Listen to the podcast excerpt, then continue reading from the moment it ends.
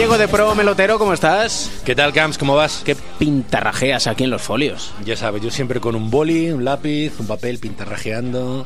Hablo de clanes, ¿qué te parece? ¿De clanes? Clanes Uy, familiares. La familia. Tienes asustado a nuestro maestro Beirán, ¿eh? Bueno, un señor que estudió en el Padre Isla de León se asusta por poco, yo creo, ¿eh?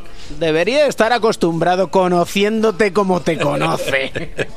Parejas padre-hijo en la selección española. ¿Qué han jugado con la selección española? Primera pareja protagonista, que yo he llamado los olímpicos. Pero cuando ganas una plata, como la de Los Ángeles 84, yo creo que marca a toda la familia, ¿no? Más que nada porque aquel equipo americano era imposible de ganarle, ¿no? Con Era- Michael Jordan, con Patty Wynn. ¿Qué, qué vas a hacer ahí? Pues nada, rezar, que fue lo que hicieron, ¿no? Dice la leyenda que Romay, que luego le puso dos tapones a Michael Jordan durante el partido, eh, cuando estaban a salir en el túnel de vestuario, les dijo, ¿qué? ¿Os rendís?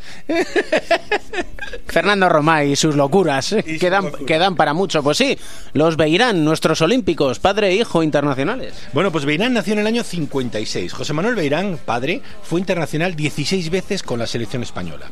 Jugó en el Real Madrid, jugó en el Valladolid, eh, quizás sus mejores años fueron en el Caja Madrid, estamos hablando de, de otra época de nuestro baloncesto, y se retiraría jugando en el Tenerife número uno. Sobre todo era un gran tirador, era el tirador, el especialista. Ese era José Manuel Beirán. Ganó tres ligas españolas, una Copa de Europa y una Copa, y sobre todo esa medalla de plata. Y claro, José Manuel Beirán Lozano, que así es su nombre completo, tiene un hijo que se llama Javier Beirán Amigo. Beirán nació en el año 87 y ha sido un jugador realmente con mala suerte. Las lesiones le han privado, yo creo, de, de haber llegado mucho antes a la selección. Y hasta el partido del otro día, en que debutó con la selección el 23 de febrero, con 13 puntos y 4 de 4 en triples, no había tenido la oportunidad de jugar. Mm, Lo hizo contra Bielorrusia, debutó, sumó su primera y espero que sea la primera de muchas. Estas sagas no se quedan solo en los Beirán. En sí, hay cuatro. Y a esta, la siguiente, lo he llamado la saga, porque es una saga que tiene tres integrantes y que puede pasar a la historia porque puede ser la primera saga, yo creo, de abuelo, padre, hijo jugando con la selección. Y es. Y es la saga de los Jofresa.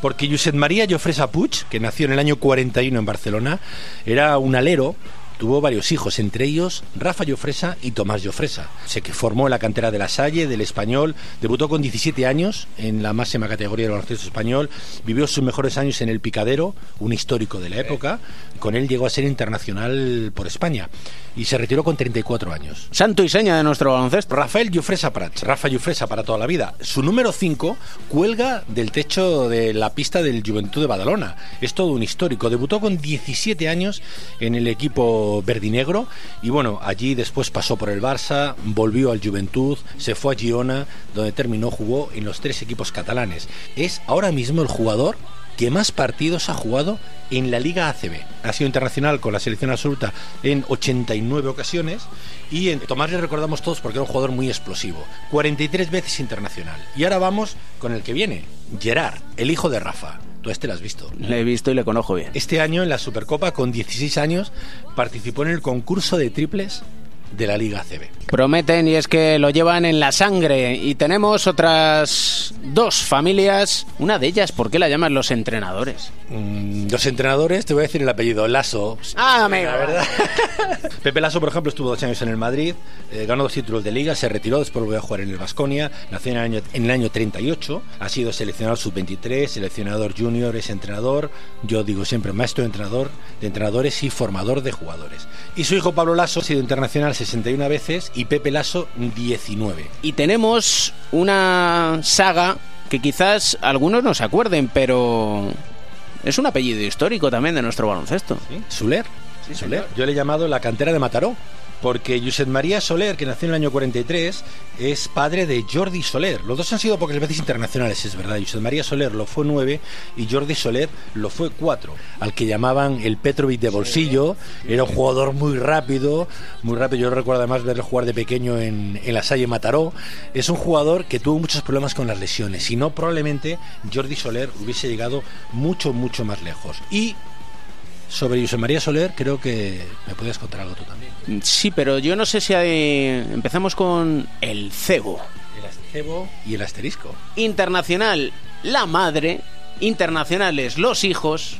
Y otra familia que es internacional, el padre y el hijo, pero de diferente país. Esa la dejamos para, para el próximo programa, ¿te parece? Ese es el cebo. Y además es, ojo, campeón del mundo.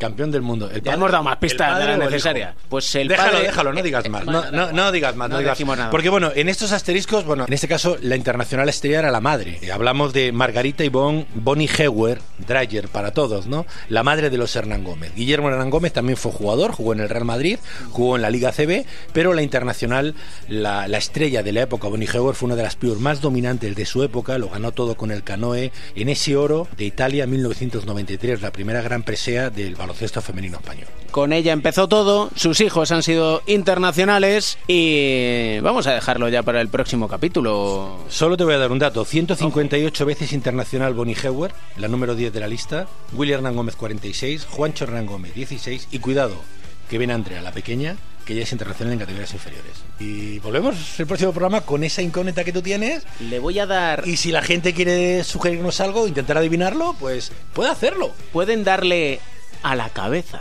Hilando, hilando, hilando. Hilando hilando. fino. Adiós, Mel. Adiós, Camps.